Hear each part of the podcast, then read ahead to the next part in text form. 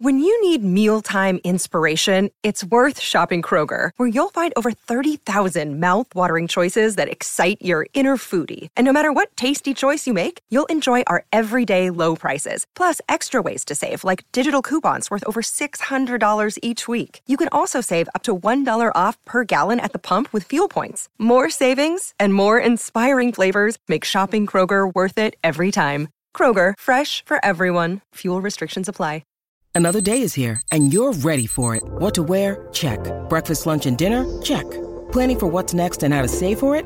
That's where Bank of America can help. For your financial to-dos, Bank of America has experts ready to help get you closer to your goals. Get started at one of our local financial centers or 24-7 in our mobile banking app. Find a location near you at bankofamerica.com slash talk to us. What would you like the power to do? Mobile banking requires downloading the app and is only available for select devices. Message and data rates may apply. Bank of America and a member FDIC.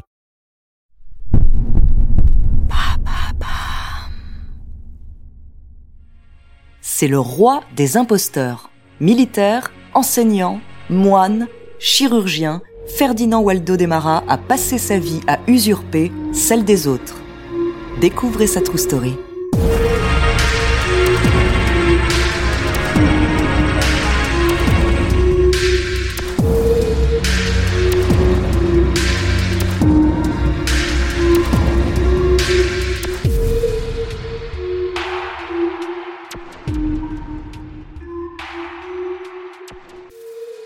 Le petit Ferdinand est né le 21 décembre 1921 à Lawrence, dans le Massachusetts. Son père gagne bien sa vie et sa famille vit dans un quartier aisé. Mais en 1930, pendant la Grande Dépression, la fortune de son père s'effondre. Ferdinand, surnommé Fred, retourne vivre dans un quartier plus populaire avec sa famille. Et à 16 ans, lassé un peu par ses conditions de vie, Ferdinand décide de fuguer c'est le début d'une longue aventure qui le poussera à revêtir plusieurs identités. Il se retrouve d'abord à Rhode Island, où il rejoint les moines cisterciens. Il reste deux ans avant de finalement quitter la dure vie du monastère. Et en 1941, Ferdinand s'engage dans l'armée américaine.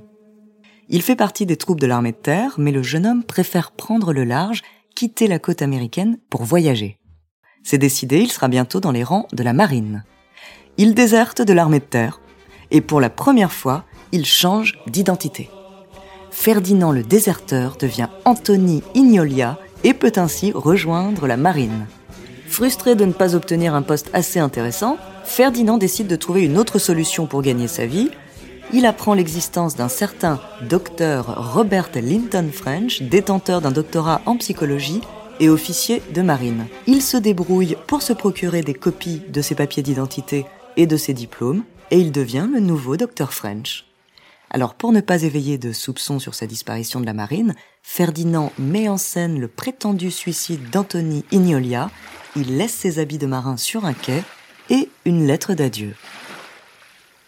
Avec sa nouvelle identité, il débute une carrière de professeur. Il suit des cours et enseigne dans des collèges de Pennsylvanie dans l'État de Washington.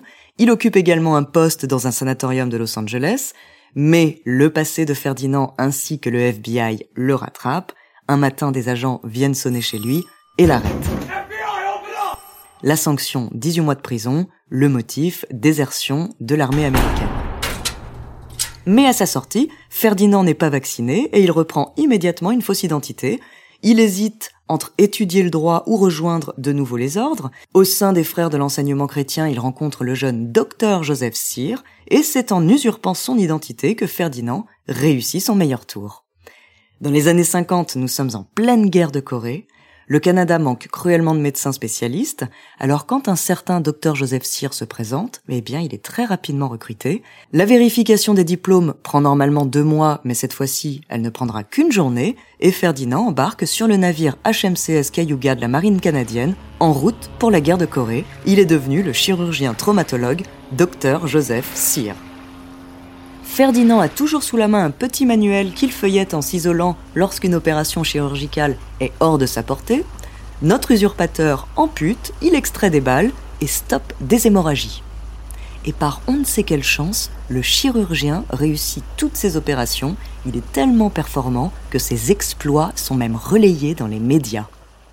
Mais en lisant les journaux, évidemment, le véritable Joseph Cyr est assez surpris des faits relatés, car il est au même moment médecin, certes, mais à Grand Sault, au Nouveau-Brunswick.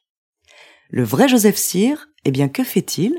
Il avertit les autorités et la supercherie est révélée.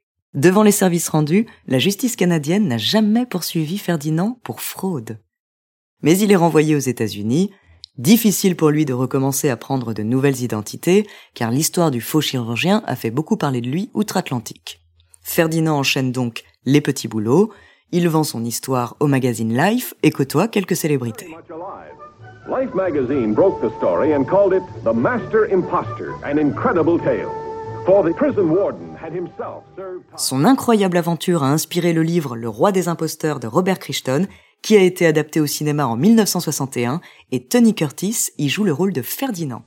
Tony Curtis is the great imposter. The true story of the world's greatest hoaxer. All right, boys, you can come out now. Quand on lui demande ses motivations, Ferdinand répond qu'il cherchait juste à s'amuser.